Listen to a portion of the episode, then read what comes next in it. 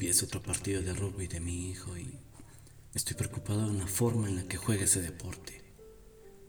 Pudo haber escogido entre básquet, fútbol o tenis, pero rugby. ¿Por qué? ¿Por qué ese deporte tan violento?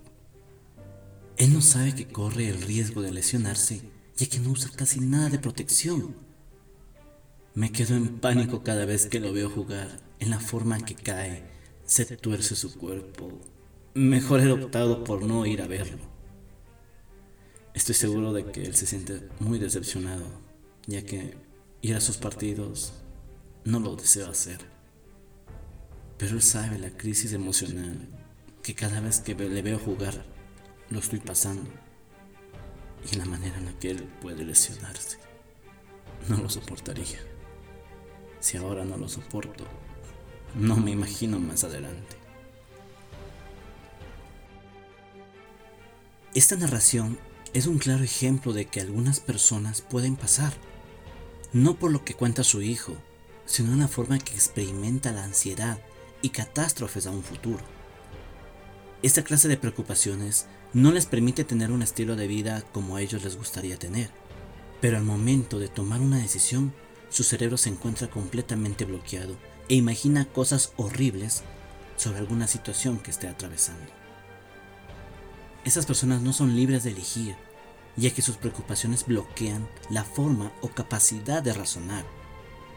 Como hemos tratado en mis anteriores podcasts, la preocupación es el núcleo del efecto dañino que la ansiedad ejerce sobre cualquier persona, para luego desarrollar más adelante traumas o posibles futuros que deseen controlarlo, pero al final no lo van a poder.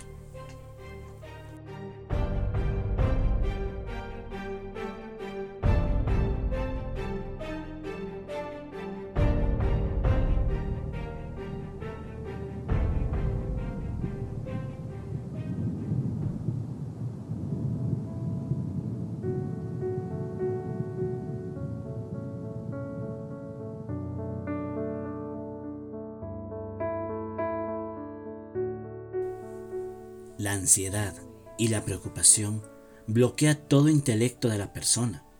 Esto se observa por parte de sus gestos o actitudes que opta cada persona para demostrarlo.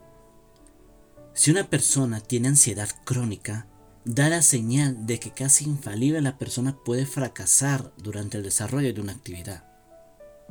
A pesar de que si son personas inteligentes, suelen tener mentalidad de mediocre y catalogarse como que fueran la peor persona del planeta. Toma control en su vida y sin ninguna razón esto les sabotea por completo en cualquier actividad que hagan y fracasan en su totalidad. Estas personas propensas a la preocupación se les pide que realicen una actividad y en su mente comienza a sonar el yo no puedo o va a salir mal si lo hago yo. Frases que sé que son conocidas para ti también. Mira, Hagamos esto. Pon en pausa este podcast si gustas y en 5 o 10 minutos después lo vuelves a reproducir, pero realiza esta actividad. Comienza en estos momentos a hacer alguna actividad, cualquier actividad que tú desees. Mientras lo haces, piensa cosas negativas. Recuerda las dos frases que te lo dije. Yo no puedo. Todo va a salir mal si lo hago yo. O me va a salir de lo peor piensa cosas negativas, ¿sí? Haz en estos minutos y una vez terminado, reproduce nuevamente este podcast. ¿Estás listo? Entonces, empecemos y nos vemos en un momento.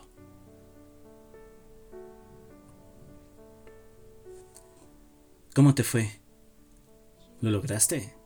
¿Concentraste por completo en lo que hacías o te atacaron las fallas?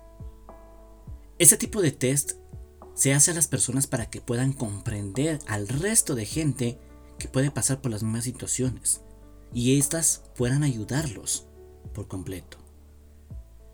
En el mundo existen dos tipos de personas que luchan contra estos. Los que sí logran beneficiarse bajo la ansiedad, estrés o preocupación y los que se desmoronan por completo. En mi caso, yo soy una persona que bajo ansiedad, bajo el estrés, saco por completo todo de mí. pero conozco a varias personas que no.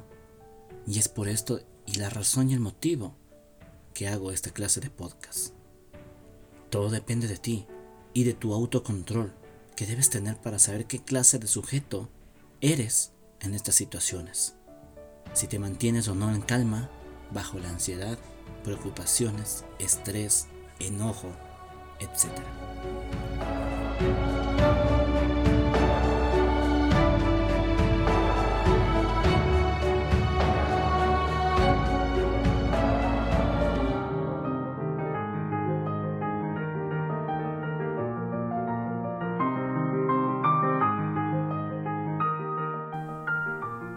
Para muchos existen distintos medicamentos que pueden solucionar esta clase de situaciones, pero para pocos no toman en cuenta la medicina ideal para esto.